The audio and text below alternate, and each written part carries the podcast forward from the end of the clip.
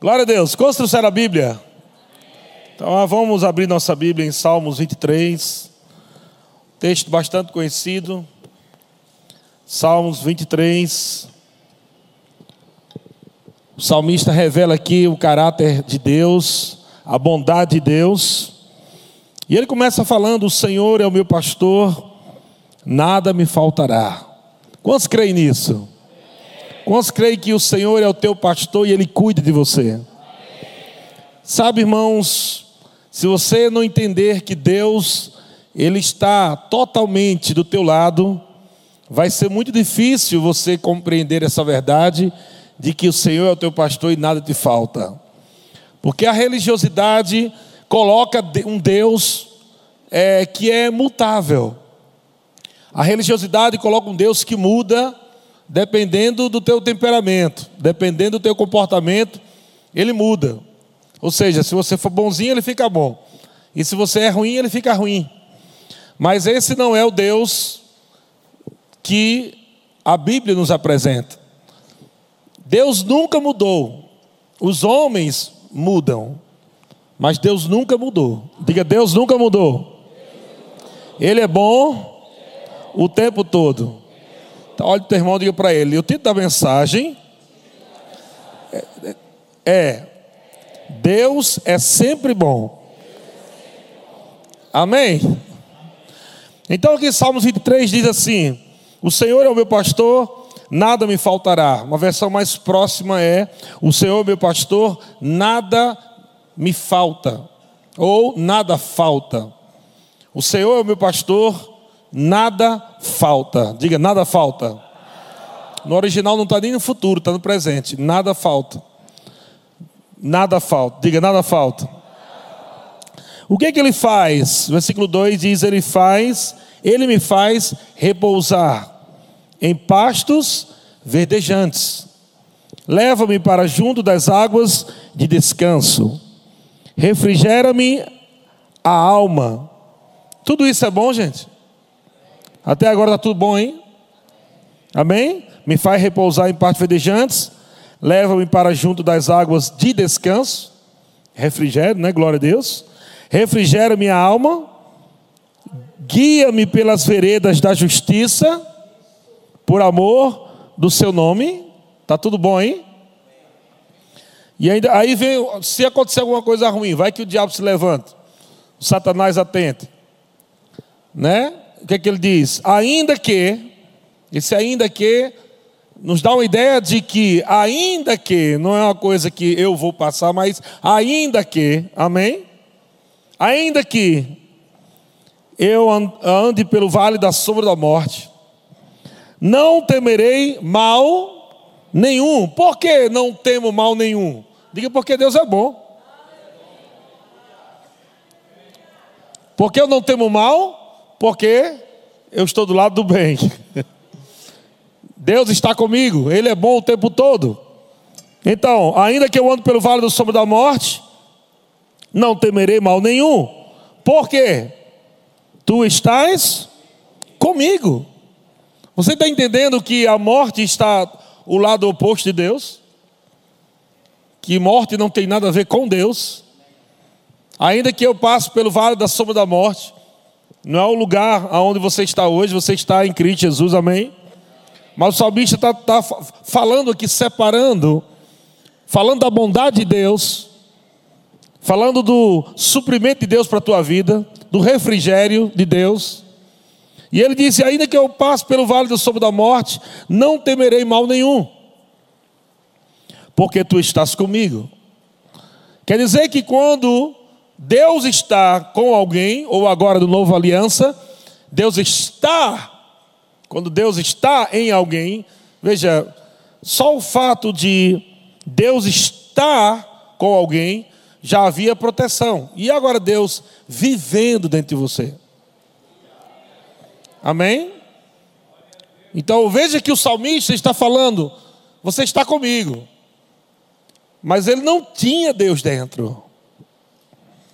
E agora a compreensão de que você carrega Deus, esse mesmo Deus que ele está falando aqui, um Deus bom, um Deus que te livra, que te dá refrigério, que te garante que nada falta.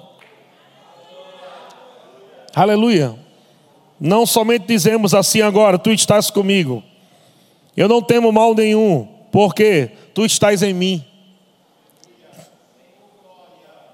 Amém? O teu bordão e o teu cajado o quê? Me arrebenta. É porque tem alguns que leem assim, né? O teu bordão e o teu cajado me quebram no meio. Não. O teu bordão e o teu cajado me consolam. Aleluia. Tem consolo de Deus para a tua vida, amém? amém? Versículo 5. Preparas-me o quê? Uma mesa na presença dos meus. Olha só, peraí, então nós não estamos do lado dos adversários. Porque estamos do lado de Deus, os seus adversários são os mesmos adversários de Deus. Os seus inimigos espirituais são os mesmos inimigos de Deus. Você agora está em Cristo. Você está protegido. Sua vida está oculta em Cristo, em Deus. Você está bem guardado, bem protegido, gente. Então veja que há adversários, veja que há morte, há inimigos, mas você está com Deus, em Cristo, protegido, guardado, amém? E Deus faz questão de preparar o quê? Na presença dos seus inimigos. Aí, eu digo a você: falta é um inimigo. Falta é o inimigo. Amém? Ele começa dizendo: O Senhor é o nosso, o Senhor é o meu pastor, né? E nada me falta, nada faltará, ou nada falta.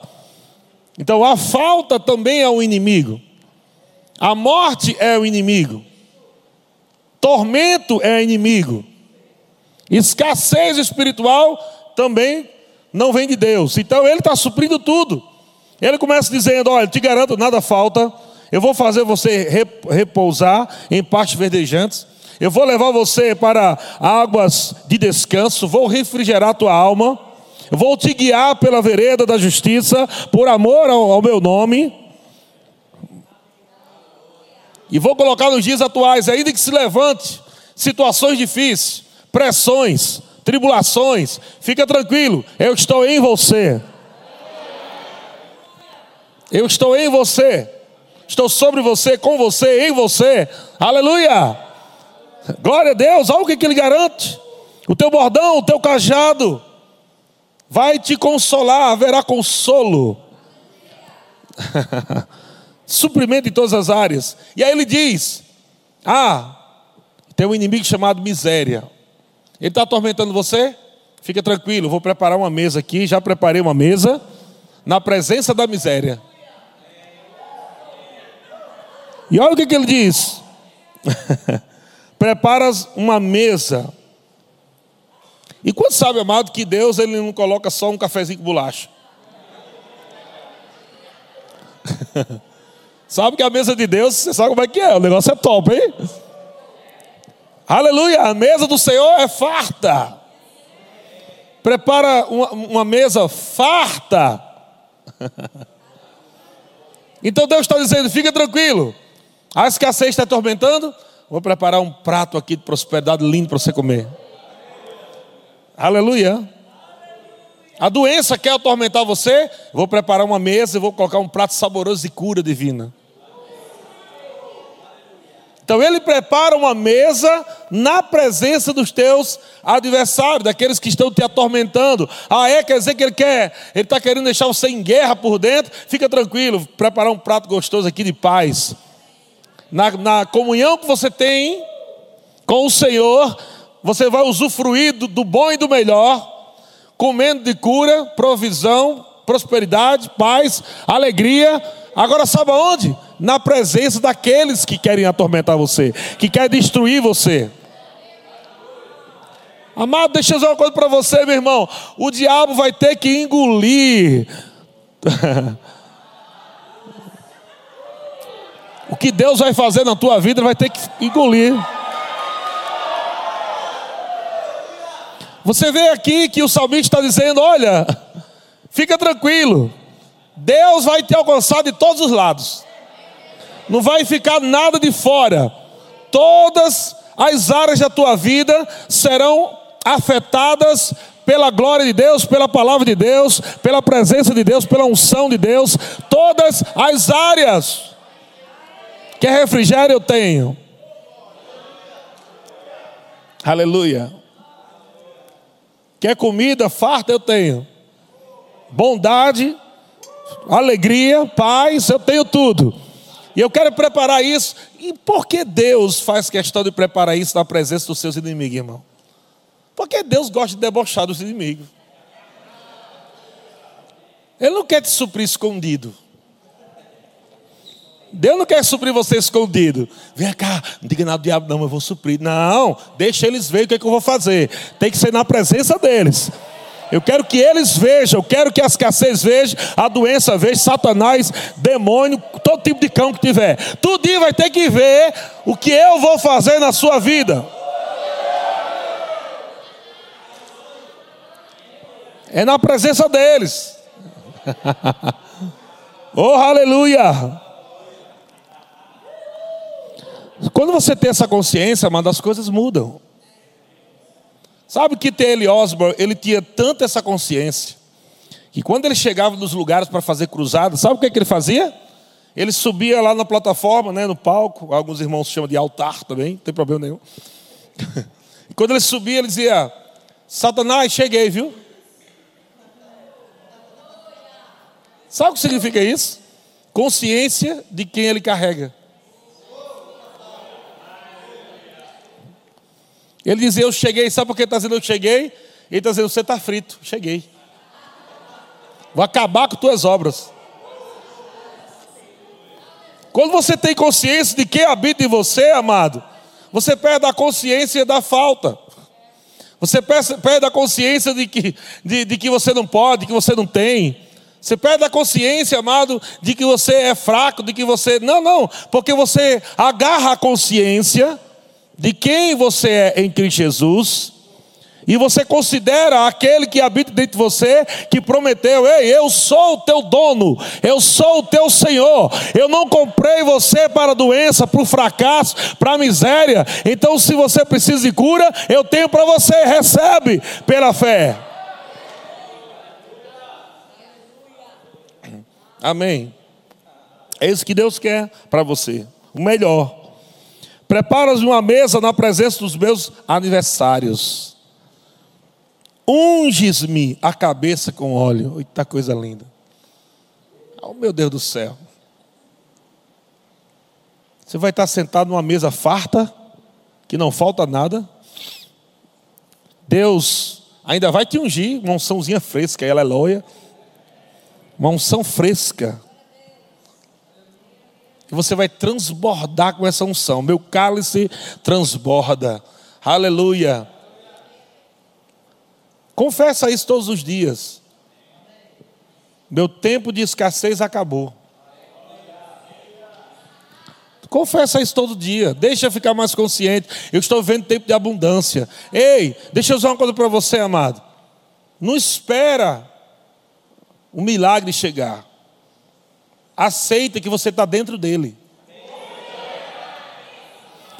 Aceita que você está dentro de um milagre. Aleluia. Você está dentro de um milagre. Aleluia. A intervenção divina está levando você para uma nova temporada, para um novo tempo. A mão graciosa de Deus está conduzindo você, amado, a partes verdejantes águas tranquilas. Veja o que o salmista diz aqui, amado. Ele fala, aleluia, Ele me faz, não será na tua força,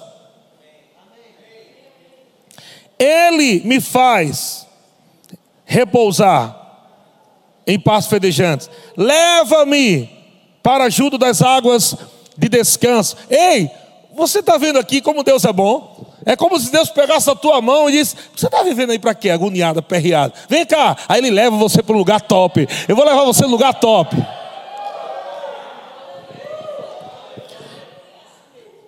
eu quero mostrar aqui que Deus tem interesse de que você viva a bondade dele. De que Deus ele pega você pela mão e diz: larga essa consciência aí errada, esses ensinos errados. Esses ensinos que você aprendeu sobre mim, sobre que eu era mal, que eu fazia o mal de vez em quando, esquece aí e deixa eu mostrar a minha bondade para você. Vem cá, eu vou levar você. E como ele faz isso? Pela palavra, pelo conhecimento da verdade. Quando você vai conhecendo Deus, você vai tendo mais fé nele.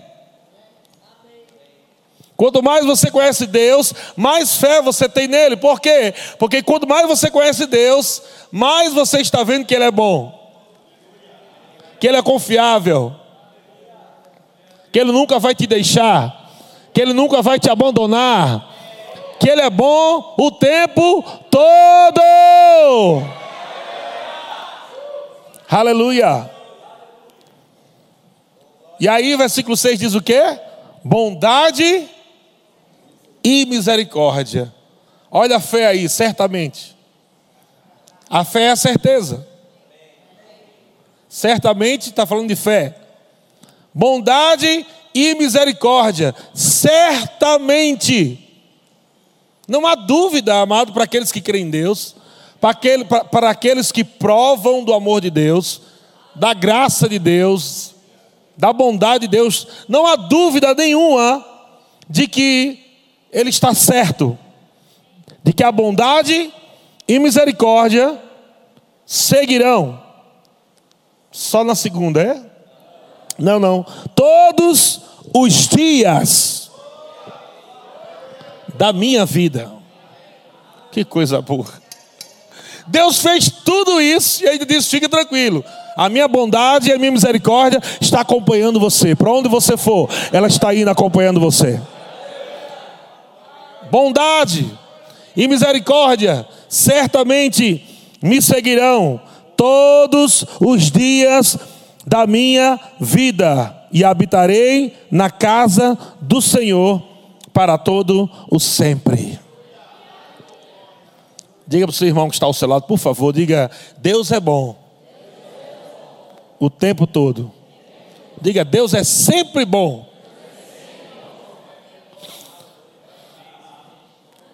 Há uma revelação do caráter de Deus, de tudo aquilo que Ele é, bom, maravilhoso, poderoso.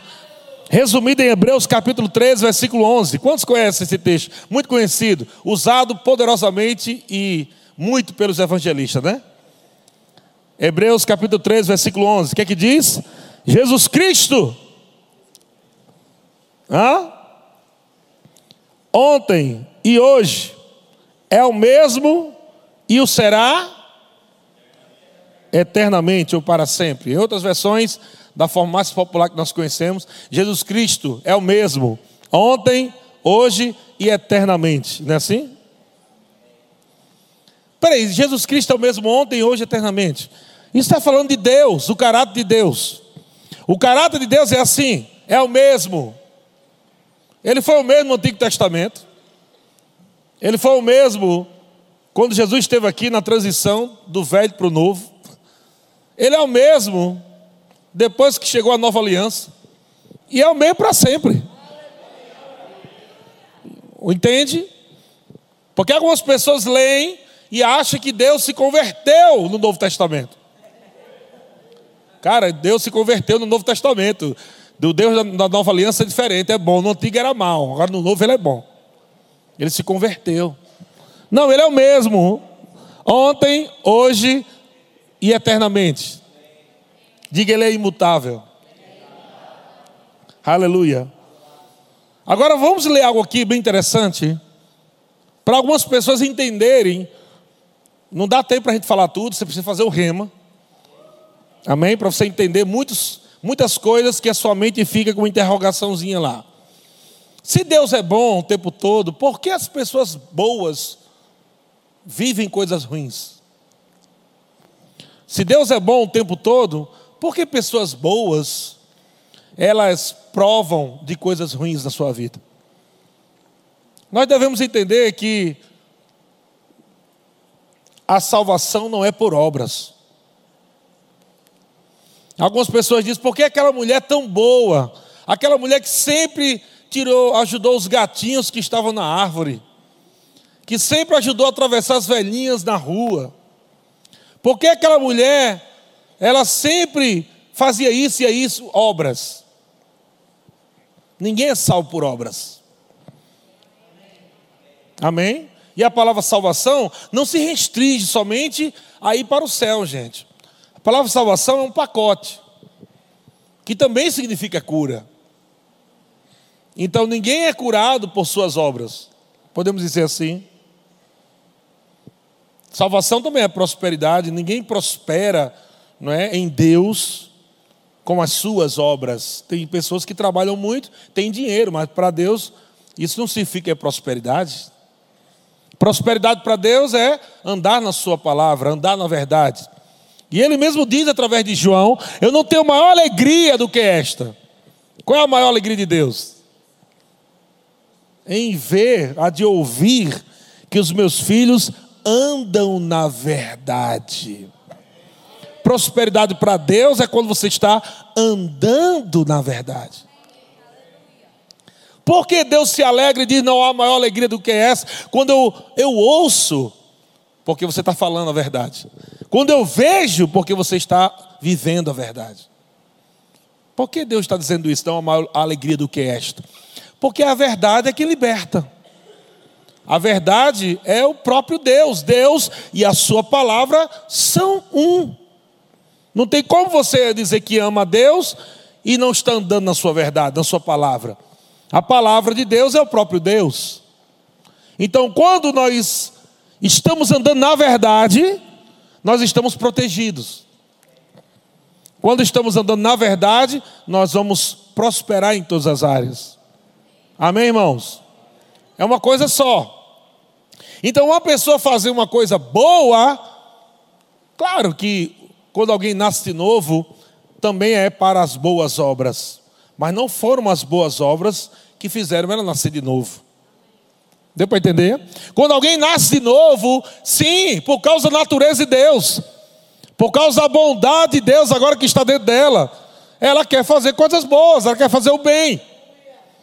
Mas o bem não salva as pessoas. Isso quer dizer que alguém pode passar a vida toda fazendo bem, mas se não nascer de novo, receber Jesus como Senhor e Salvador de sua vida, vai para o inferno com todas as obras que ela, que ela fez. Boas, porque não é por obras. Por que eu falei tudo isso? Para ler esse texto aqui. Então, em Romanos capítulo 2, versículo 2 diz: Bem sabemos que o juízo de Deus é segundo o que, gente? Romanos 2, 2. Bem sabemos que o juízo de Deus é segundo o que? A verdade. Então vamos lá. O juízo de Deus não é porque Deus é mau, não é porque Deus, ah, eu vou jogar um raio, agora eu vou torrar a pessoa. Não. O juízo de Deus é segundo a verdade. Veja que até para Deus julgar, Ele julga segundo a palavra. E vamos entender o que é isso. Não dá para a gente também falar sobre o juízo de Deus aqui num culto só. Você precisa fazer o remo. Mas ele diz: Bem sabemos que o juízo de Deus é segundo a verdade contra os que praticam tais coisas. No contexto aqui, ele está falando de pessoas que não têm Deus, pessoas que estão desligadas de Deus, que não têm a vida de Deus, homens pecadores. Mas eu quero te mostrar algo aqui. Ele diz, versículo 3: Tu, ó homem, que condenas os que praticam tais coisas, depois você lê aí o restante, capítulo 1 até chegar aí no capítulo 2. Você vai entender quais são as coisas. Coisas do mundo. É, práticas mundanas. Tu, ó homem que condena os que praticam tais coisas e fazem as mesmas, pensas que te livrarás do juízo de Deus? E eu sei que as pessoas olham o juízo de Deus e esse nome juízo de Deus deixa Deus mais feio. Para alguns. Parece que Deus ele perde a bondade. Parece que Deus deixa de ser bom, porque a gente sempre ouviu a religiosidade colocando um tom meio ameaçador, um tom meio né, negativo. Cuidado com a mão de Deus. E aí as pessoas ficaram mais com medo de Deus do que com temor de Deus. Medo é uma coisa, é um espírito maligno. Temor é respeito, consideração. Amém? Então, cuidado com o juízo! E as pessoas não sabem nem o que é juízo. Né? Uma, uma hora segura da mão de Deus, outra hora solta que lá vem fogo. Então, tu, homem, que condenas o, o, os, que, os que praticam tais coisas e faz as mesmas, pensas que te livrarás do juízo de Deus? Ou, olha, olha só agora, eu quero pegar isso aqui. Ou desprezas a riqueza da sua bondade. Meu Deus, quer dizer que Deus é rico em bondade. Espera aí, quer dizer que as coisas ruins podem acontecer com alguém que despreza a bondade de Deus. Veja que não é Deus que faz as coisas ruins, mas são pessoas que desprezam a bondade de Deus. Vamos dizer, pessoas que desprezam Deus ou desprezam a Sua palavra. Ah, não, eu jamais vou Uh, Deus me livre de desprezar Deus. Deus me livre de desprezar Deus. Se você despreza a palavra de Deus, está desprezando Deus. Não é dizer, Deus, muito obrigado, a oração, né? Todo dia. Muito obrigado, tu estás comigo. Amém. Aí pronto, agora vai trabalhar, vai viver a vida. Não é assim não. Você precisa conhecer a verdade. Só ela te liberta. Então, pessoas estavam desprezando a riqueza da sua bondade, a, a, a, riqueza da bondade de Deus. Ele diz: ou despreza a riqueza da sua bondade e tolerância. Olha só que coisa maravilhosa. O apóstolo Paulo está dizendo que Deus ainda fica esperando o camarada se arrepender. O camarada lá no erro, Cala, errando, errando, errando. E o amor de Deus, rapaz, pare com isso, não faça isso não. O diabo está chegando aí, se arrepende logo. E o cara desprezando a bondade de Deus, a paciência, a tolerância.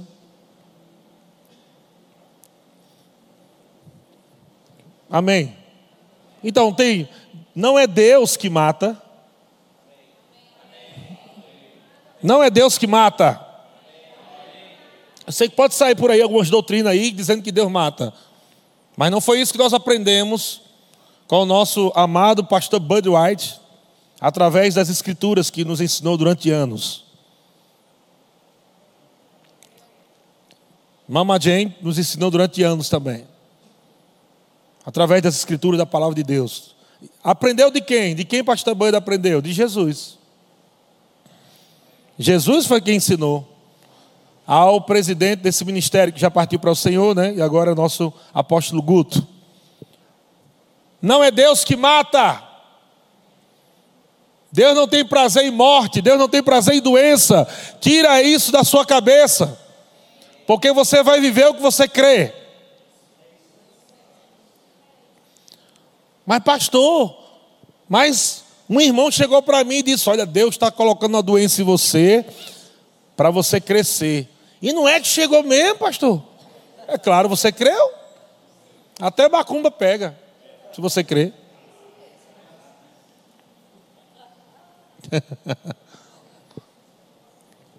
Tá, vai crer em macumba, vai funcionar. Por quê? Porque aquilo que você crê é aquilo que você recebe. Se você crê no Deus certo, amado, que é o Deus da palavra, que é o Deus de Jesus, amém? aí você vai mudar a consciência e vai tirando isso da tua vida. Aconteceu uma coisa ruim, não fique dizendo: "Ah, não, Deus sabe todas as coisas". Não, não fala isso. Aconteceu uma coisa ruim, corta logo, sai, diabo. Eu não aceito isso não, isso não vem do meu pai. Se ficar com aquela que Deus sabe todas as coisas, é uma forma de mascarar que Deus está envolvido naquela coisa ruim. É fácil demais, irmão. Tudo que é ruim é do, do diabo. Muito simples. Ou é dele ou ele está envolvido ali. Pode ser a sua carne também, né? Mas com parceria. com Satanás. e aí ele fala aqui. Olha só, gente, coisa interessante. Ou despreza a riqueza da sua bondade e tolerância e longanimidade. Deus é longânimo. Ignorando que a bondade de Deus é que te conduz ao arrependimento. Que coisa linda! Você não acha que Deus é bom, não? Pensa comigo, irmão. O camarada está lá no erro, no erro, erra, erra, erra. E Deus, sai dessa vida, para com isso, deixa Deus. E você está lá errando, errando, errando, errando, e Deus não continua, não continua. Sai daí que lá o Satanás, corre.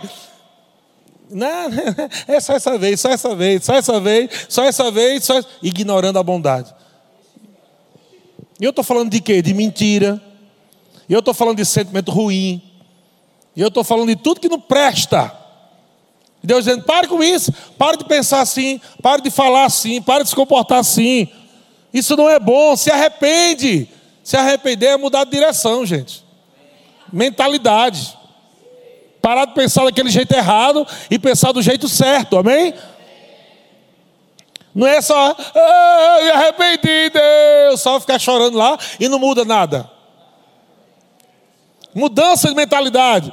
Você nem precisa chorar. Só mude. Se quiser chorar, chora, fica à vontade. Mas se você não chorar e mudar, é isso que Deus quer, entende? Mas se você só chora e não muda,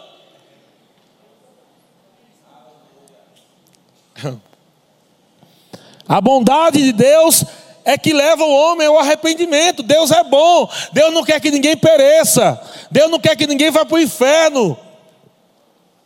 A salvação não é só para os evangélicos. É para os católicos, é para os espíritas, para macumbeiro, ladrão, prostituta, para todo mundo. Deus, Ele deu o seu filho por amor, não só os evangélicos. Deus amou o mundo.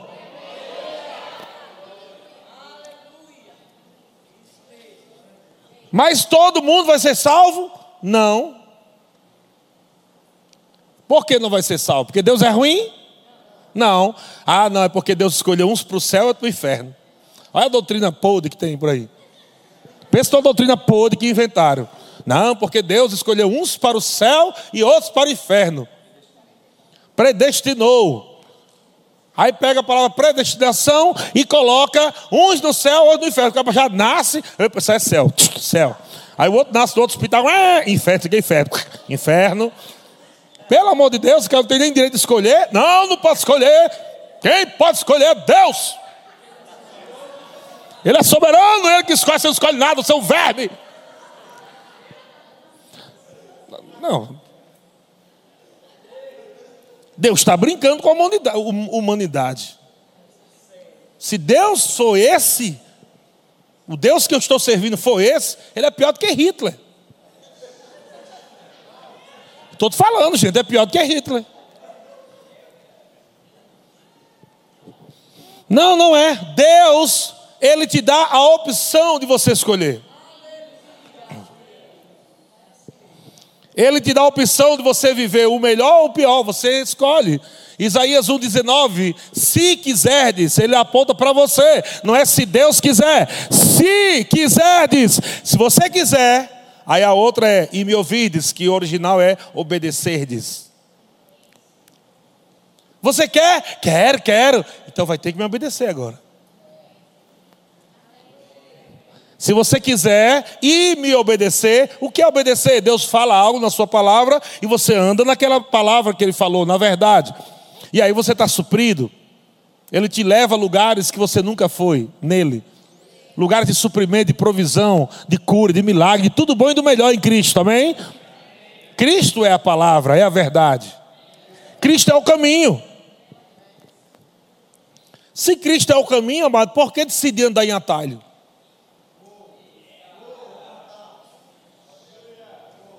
Cristo ele não é atalho, ele é caminho. Você não fica procurando atalho. Eu vou pecar só um pouquinho aqui, depois eu. Não, não, não, não. É, não tem pecado aqui nesse caminho, não. Santidade até o fim. Não dá para ficar errando, não dá para ficar mentindo, não dá para ficar com o coração podre, andando nesse caminho, não. É daqui até o fim, aquele que chegar até o fim. Não dá para sair um pouquinho, depois volta e sai, volta. Nessa aí, meu filho.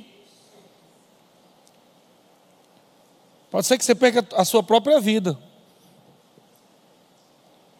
Por quê? Porque o diabo está ao nosso derredor. Deus é bom, mas existe um inimigo que detesta você. Exatamente porque você aceitou Deus. Exatamente porque você passou para o lado da luz. Aleluia. Você saiu do lado negro e foi para o lado da luz. E porque você saiu das trevas e foi para a luz, você saiu do império de Satanás. Você disse: Tchau, diabo, não quero você mais não na minha vida.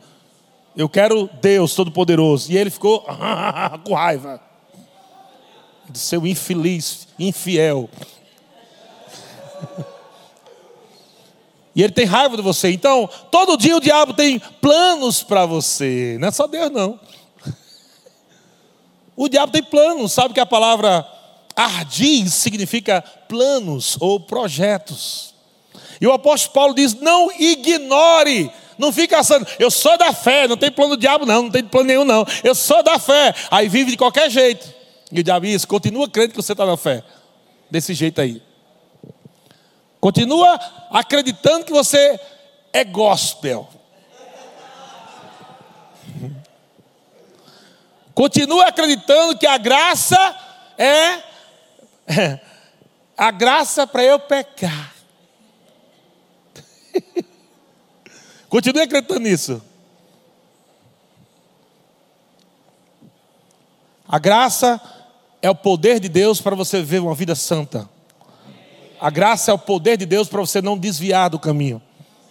A graça de Deus te conduz em triunfo. A graça de Deus te faz mais que vencedor. A graça de Deus veio para isso, de capacitar a você fazer o que humanamente você não poderia fazer. Porque você era controlado pelos seus impulsos, pela sua carne, mas agora, pela graça de Deus, você tem a habilidade agora de viver uma vida no espírito, e de você falar não para a sua carne, subjugar a tua carne e também deixar o diabo no lugar onde Deus colocou debaixo dos seus pés.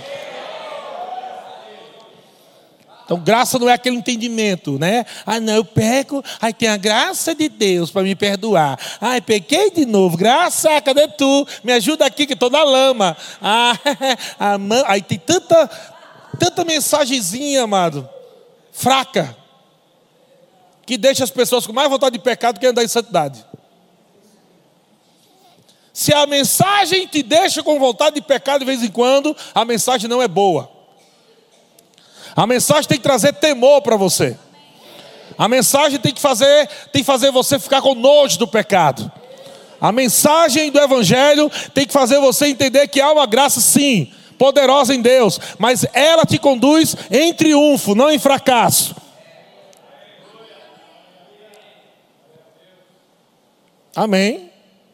Para a gente não achar que Deus é tão bom, mas tão bom, mas tão bom, que nós somos agora filhos de Deus. E se pecar, qual o problema? Nunca deixaremos de ser filho. E a gente começa a pegar algumas coisinhas e começa a dizer, né? Faz cocô na fralda, e tira a fralda e limpa, mas a criança é filho ainda, é só limpar o cocô.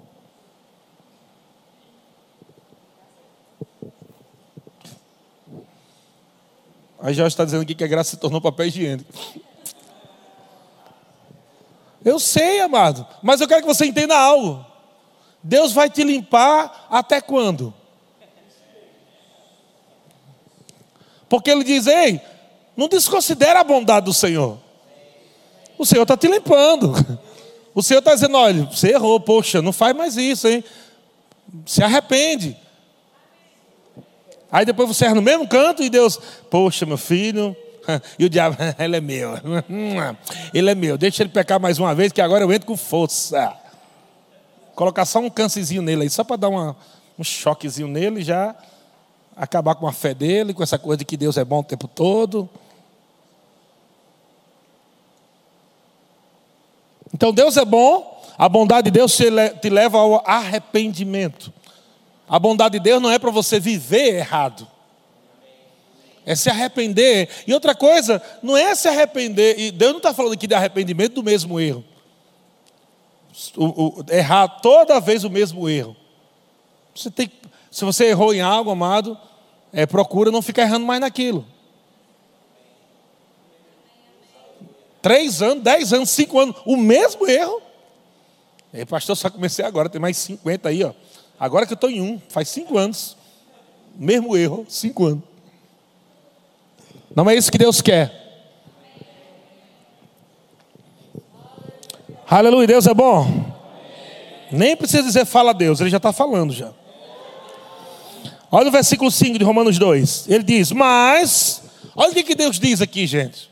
Mas, segundo a tua dureza e coração impertinente, eu sei que ele está falando aqui com pecadores, mas eu quero que você entenda que o mesmo pecado do pecador é o mesmo pecado também que Deus não quer que o crente ande. Amém?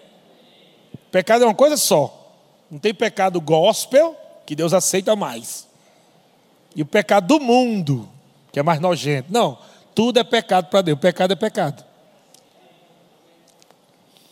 Mas, segundo a, a tua dureza de coração e coração impertinente, impenitente, desculpa, acumulas, olha só, falando desses homens pecadores, pecando, pecando, pecando, pecando, e desconsiderando Deus, e não quer ouvir a voz de Deus, não quer se arrepender. O que, que eles estão fazendo? Acumulando contra eles mesmos. Interessante? Acumulas contra ti mesmo ira para o dia da ira e da revelação do justo, diga justo. Você viu que o, o, o juiz de Deus é justo?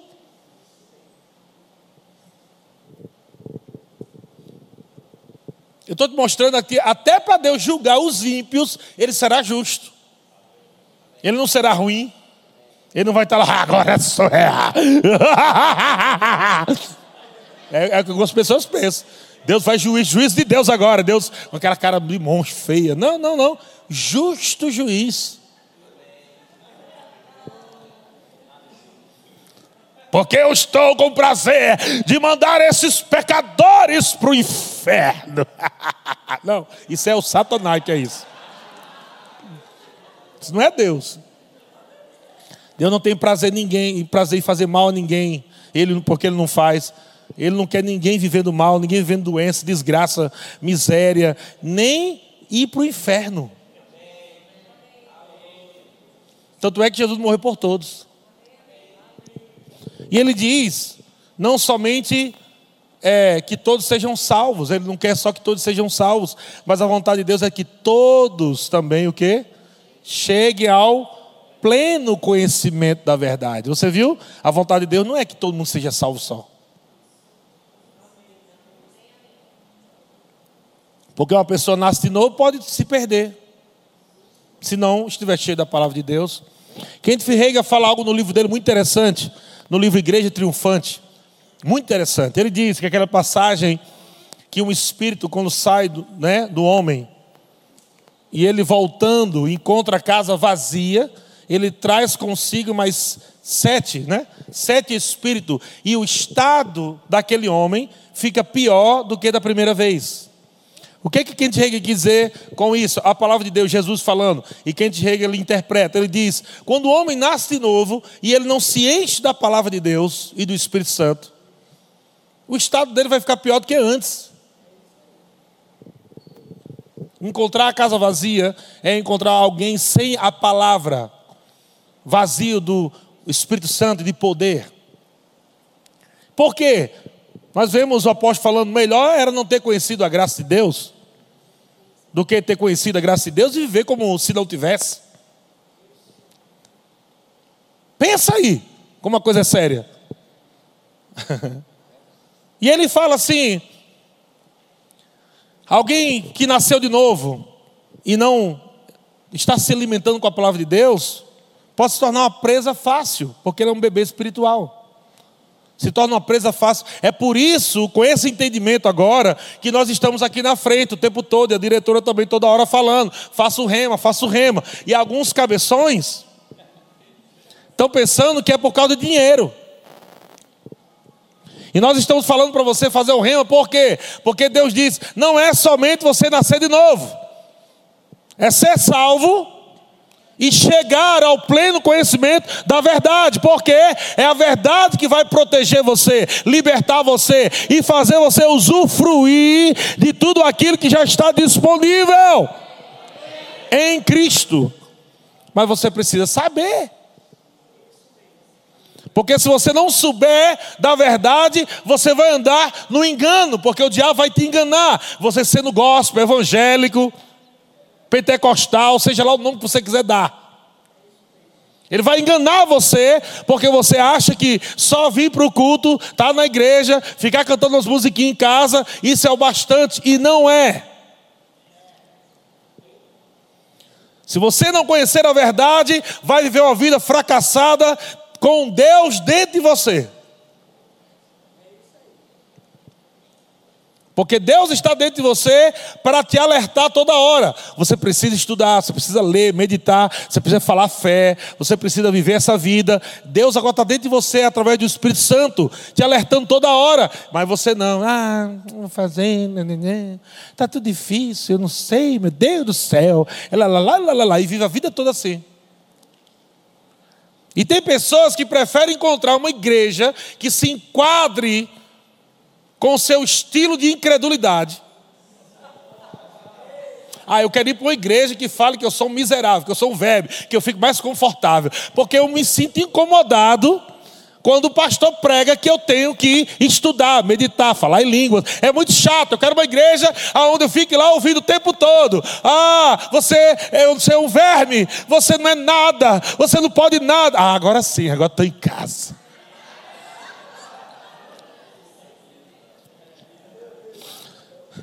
Se essa palavra está confrontando você, se essa palavra te deixa chateado de vez em quando, então você está no lugar certo. É a palavra confrontando o que não presta, é a palavra confrontando o que está errado entre você. Ele quer te levantar, ele quer te alinhar, ele quer fazer você uma pessoa melhor, irmão, mas você tem que aceitar, reconhecer, porque Deus através de Paulo, está falando com esses homens pecadores. Eles estão duros de coração. Querem viver assim mesmo. Querem viver tendo relação sexual homem com homem, mulher com mulher. Eles querem assim, é isso que está falando no contexto, desde o capítulo 1. Eles querem viver essa vida. E Deus amando ele, Deus querendo mostrar bondade, eles rejeitando a bondade de Deus. Não, não, não, não, quero viver assim mesmo. E aí, ele está falando aqui no contexto. Falando que eles estão acumulando para eles mesmos, para o dia da ira e da revelação do juiz. Estão acumulando. Diz assim: que retribuirá a cada um segundo o seu procedimento. Todo mundo vai receber o que plantou e não se arrependeu. Isso, é, isso é, continua sendo o Evangelho da Graça. Nós estamos aqui em Romanos. Não estamos no Antigo Testamento. Vocês estão comigo, irmão? Aleluia. Estamos falando aqui de que Deus é bom o tempo todo. Ele não muda, ele é imutável. Ele é o mesmo ontem, hoje, eternamente. Amém? Bom o tempo todo. Só que Deus, Ele é um juiz.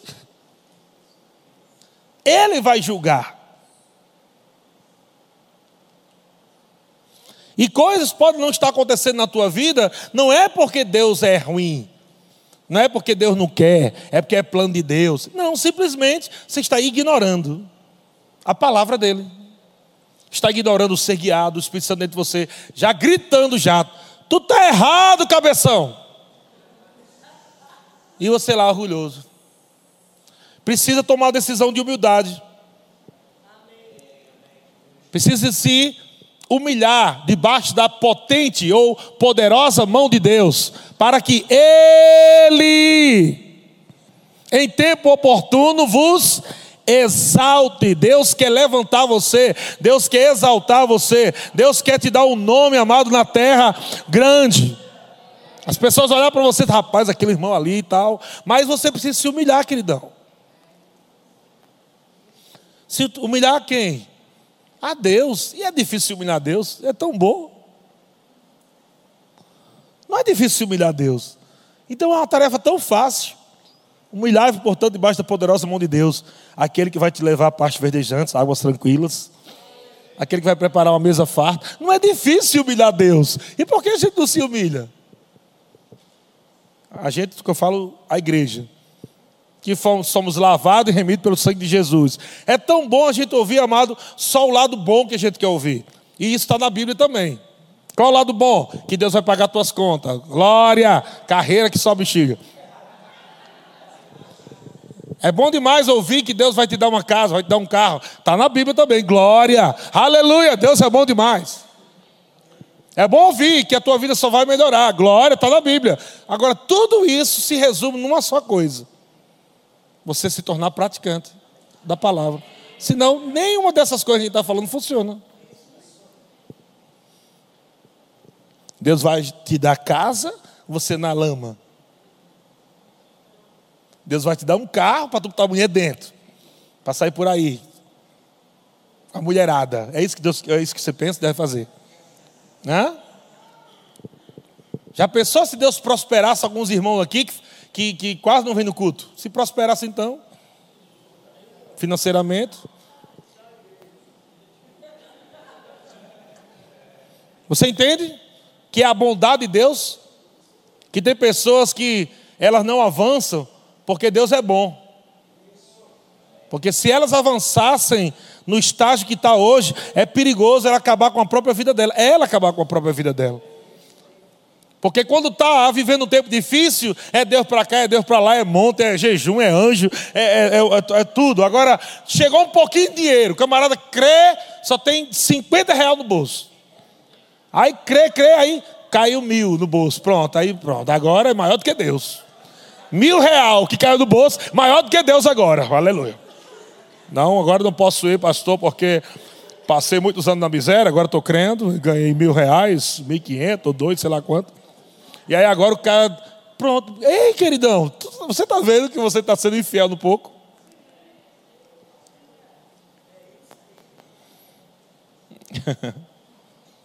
Meu Deus do céu. Amados, eu, eu digo uma coisa para você. Quanto mais Deus me honra, eu aprendi isso. Quanto, quanto mais Deus me honra financeiramente, mais temor aumenta no meu espírito de o que fazer com aquele dinheiro que Ele me deu. Eu não pego e saio, agora, obrigado Deus, saio realizando todos os meus sonhos agora. Aí no final Deus, tirasse o dízimo primeiro. E nem lembrei, ó, eu estava tão animado, Deus. Faz tanto tempo que eu estou na miséria, na pindaíba, que eu, eu saí querendo resolver o meu problema e viver feliz. Aleluia. Deus é bom. Deus é bom o tempo todo, irmão. Agora você precisa entender que é nele que você vai crescer, que você vai prosperar, é praticando a palavra mudando a tua mentalidade, teus pensamentos errados pelo pensamento certo. Pastor, irmão, como é que você quer crescer em Deus? Tem gente que querendo para tanta coisa, tanta coisa. Eu digo a você, uma vez o irmão chegou para mim, eu não mudei de opinião não. Chegou para mim e disse, pastor, eu vou fazer a faculdade agora. Queria tanto fazer o remo. Eu disse, não faça a faculdade, faça o remo. Como assim, pastor? Isso mesmo que vou, vou repetir. Não faça a faculdade faça o rema. Porque você não tem nem, não sabe nem para quem vai fazer faculdade. Vá fazer o rema e lá você vai saber quem você é, o que você pode, o que você tem e onde você está em Cristo Jesus. Quando você estiver fortalecido por dentro, saber que é a sua vida, como você subjugar a carne, renovamento, alimentar o espírito um monte de coisa, que você é justiça de Deus, que tem autoridade no nome de Jesus, cuidar da sua família, do seu pai, honrar pai e mãe, autoridade. Quando você aprender tudo isso, agora sim, vá para a faculdade, porque se você for sem a palavra, vai se lambuzar.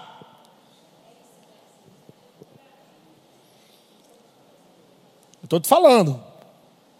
Vai se lambuzar com pecado, com mentira, com engano, porque a facilidade lá é muito. Então, vai depois ficar lá sofrendo. A menininha que entrou toda feliz na faculdade, se não se cuida, está lá envolvido com algum tipo de coisa, de droga, de mentira, de prostituição, de bebida, porque não tem força nenhuma, não tem estrutura espiritual nenhuma. Eu estou te falando, é verdade, viu? E eu vou falar isso na televisão um dia. A todo o Brasil ouvir.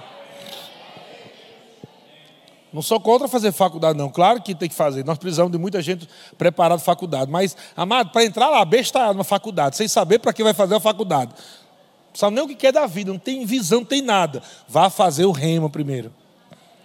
A palavra vai abrir os teus olhos e vai te mostrar o propósito de você fazer uma faculdade. E aí você entrar com mais força e usar aquilo como uma ferramenta. Uma ferramenta para o plano de Deus para a sua vida. E não colocar uma faculdade para ter um emprego, para depois colocar Deus em segundo plano. E morrer de se acabar de trabalhar e chegar lá no céu, Deus vai te chamar. Missionário Gorete. Missionária Gorete. Cadê? Missionária Gorete? Aí Gorete Estou falando um nome aqui bem diferente para não falar de ninguém, né?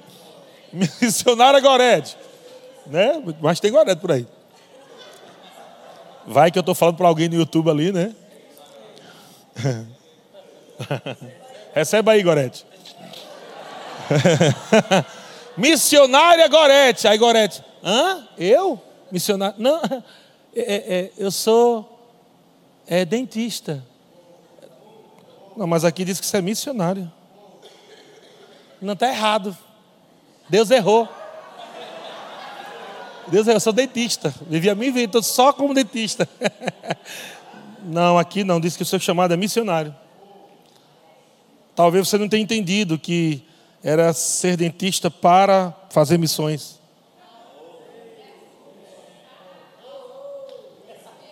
Pensa aí. Hã? Ou então Deus chega lá e diz: empresário Cristófilo. É possível que tenha um nome desse. empresário Cristófilo. Aí o Cristófilo, pois não, quero só da igreja com a paz do Senhor. Sou eu. Aí disse: Cristófilo, é empresário? Não, tem algum equívoco aí. Eu sou pastor. Pastor? Aqui está dizendo que você foi chamado para ser empresário. Para ganhar muito dinheiro e sustentar a obra. E não pastorear a igreja. Deve ter algum equívoco aí.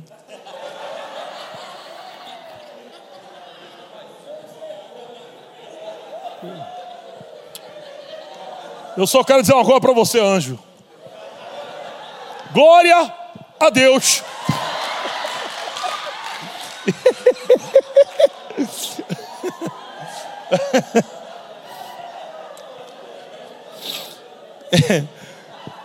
então, meu irmão, Deus é bom em todo tempo.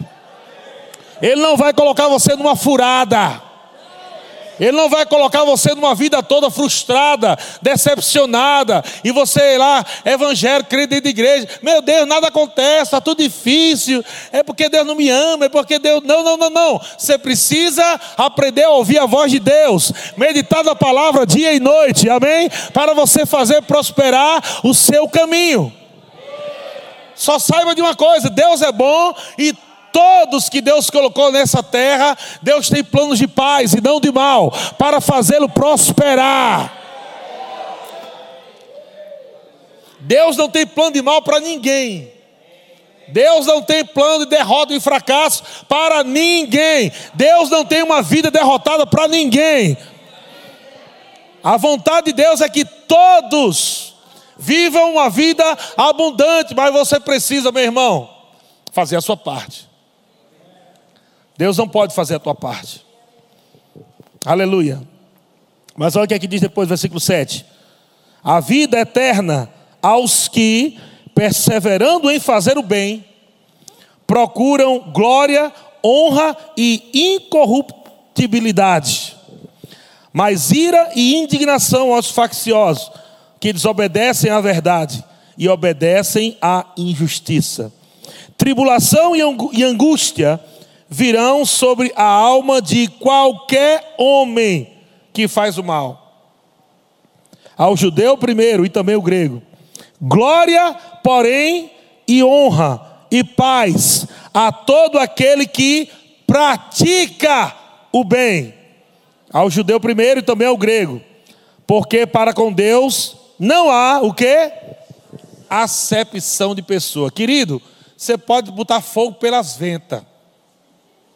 Pastor, sou pentecostal, ó, ó, hum, ó, ó, ó, ó, sou pentecostal. Você pode ser o quanto você quiser de pentecostal. Se você não andar na palavra de Deus, você não vai estar semeando coisas boas na sua vida. Se você não conhecer a palavra, não vai estar semeando correto na tua vida. Isso quer dizer que em algum momento da tua vida, você vai colher o que você está plantando, seja certo ou errado. E você precisa, amado, decidir isso hoje e cair de vez na sua mente, no teu espírito, que Deus é bom, mas você é que decide o que semeia. Amém? Deus é bom em todo tempo. Satanás é ruim em todo tempo. E você decide onde eu semeio, em Deus ou no diabo. É bem simplesinho. Amém? Glória a Deus. Vamos lá para finalizar. Tiago capítulo 1, versículo 12. Não, é, é, desculpa. É João capítulo 8, João capítulo 8, versículo 44. Pensa na dificuldade que eu estou com esse aparelho nos dentes. Estou parecendo um boyzinho com esse aparelho nos dentes. Fico falando e o bicho fica só arranhando aqui. Eu estava com, eh, com, esse negócio dos dentes aqui, a doutora disse, não, você tem que colocar, tem que para alinhar os dentes. Eu disse, está do todo. É.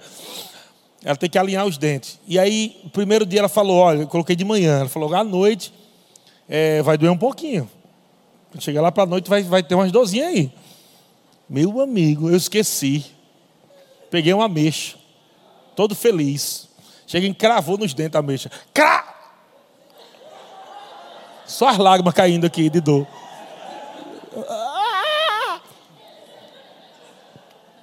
Aí na hora o Senhor falou algo para mim. Isso é bom também, porque ele, ele, eu já levei a lapada, agora vocês levam. ele falou para mim assim: se você quiser as coisas alinhadas na sua vida, vai doer um pouco. Nada se alinha sem a dor do sacrificar a sua própria vontade. Se alguma coisa está torta, Deus vai colocar um aparelho dele, que é a palavra, e vai começar a alinhar algumas coisas, e vai doer um pouquinho, irmão. Mas vai ficar bem bonitinho depois, seu sorriso. Aleluia. João 8,44. Olha o que Jesus fala aqui. Jesus diz: Vós sois do diabo. Jesus está falando aqui para os religiosos daquele tempo, porque aqueles religiosos estavam é, combatendo Jesus, falando coisas contra Jesus, e Jesus está falando: ó, vocês creram, mas vocês precisam é, conhecer a verdade, não é somente crer em mim, tem que andar na palavra, tem que fazer o que eu digo, para ser meu discípulo, você tem que praticar o que eu digo, e aí vai discorrendo, né? vai falando nesse contexto, aonde Jesus diz que, é, falando sobre essa questão de, da prisão espiritual, dessa questão de, né, de melhorar espiritualmente, ser escravo do pecado e um monte de coisa. E quando ele começa a falar sobre ser escravo, eles começam a dizer: como assim ser escravo? Nós nunca fomos escravos de ninguém. Ele nunca foi escravo de ninguém.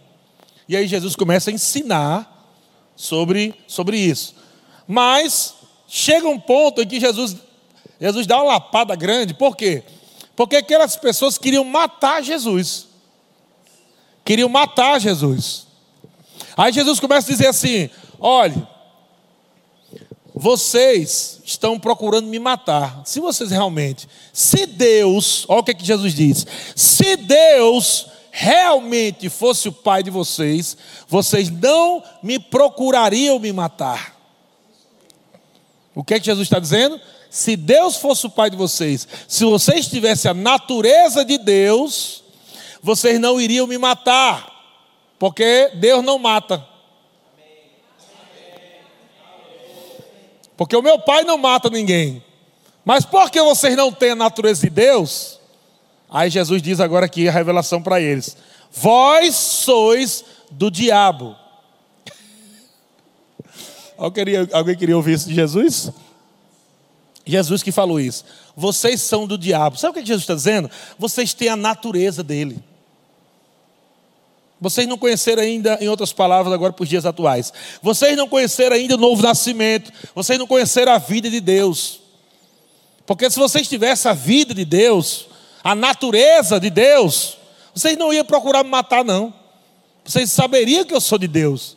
Porque as palavras que eu falo é de Deus. Mas sabe por que vocês querem me matar? Porque o pai de vocês, a natureza de vocês, é do diabo. E aí ele diz: Vós sois o diabo, que é o vosso pai, e quereis satisfazer-lhes os desejos. Ele, o diabo, foi homicida desde o princípio. Olha só quem é que mata aqui, gente. Jesus dizendo: não é Deus Pai, não, não é Deus, não. O diabo, desde o começo, ele é homicida, desde o princípio, e jamais se firmou na verdade. Isso quer dizer o quê? Não existe verdade nenhuma no diabo. Tudo que o diabo vai falar para você é mentira. Não fica acreditando, não. Não se convence nada dele, não. Mentira. Porque nele não há verdade. Quando ele profere mentira, fala do que lhe é próprio. Por quê? Porque é mentiroso e pai da mentira. Então você vê que aquela a pessoa que não tem a natureza de Deus, ela não tem a, a bondade de Deus dentro dela. E é por isso que você vê muitas pessoas fazendo mal. Você vê coisas aí terríveis. Não dá nem para assistir jornal mais. Porque só é morte, morte, morte, morte, morte, morte o tempo todo. A gente quer saber alguma coisa sobre Bolsonaro, não escuta mais nada, né? É só morte, morte, morte. É, é ladrão matando véia, é véia matando ladrão, é, é gato matando galinha, galinha matando gato. É morte o tempo todo. Então, desse mundo, amado, no sistema do mundo que eu falo, onde Satanás governa, onde os homens são, é, é, é, não têm a natureza de Deus, eles têm a natureza do diabo. Aí, pastor Cruz, credo. É verdade. Nasci de novo, tem natureza de Deus não nascer de novo, tem a natureza do diabo. E é por isso que o apóstolo Paulo fala, e eu não vou entrar nesse assunto, onde ele dizia que não conseguia fazer o bem que ele queria. O bem que eu queria fazer, eu não conseguia. Por quê? Porque ele não tinha ainda a natureza de Deus. Mas no capítulo 8 de Romanos, ele diz: Agora, em Cristo, nenhuma condenação há para os que estão em Cristo Jesus. Amém, irmãos? Mudamos de natureza. Diga, eu mudei de natureza. Você mudou de natureza para quê, criatura? Para continuar fazendo, praticando as mesmas coisas da velha natureza? Amém? Para você ficar fazendo as obras do diabo? Não, não, não, não. Você nasceu de novo para viver uma nova vida para promover a bondade de Deus na vida dos outros, para as pessoas ver Deus em você. Deus em você. Olha para você que está ao teu lado aí. Diga assim: Deus está em você. Agora pergunta para você que está ao lado. Diga assim: Deus está em você? Pergunta. Amém.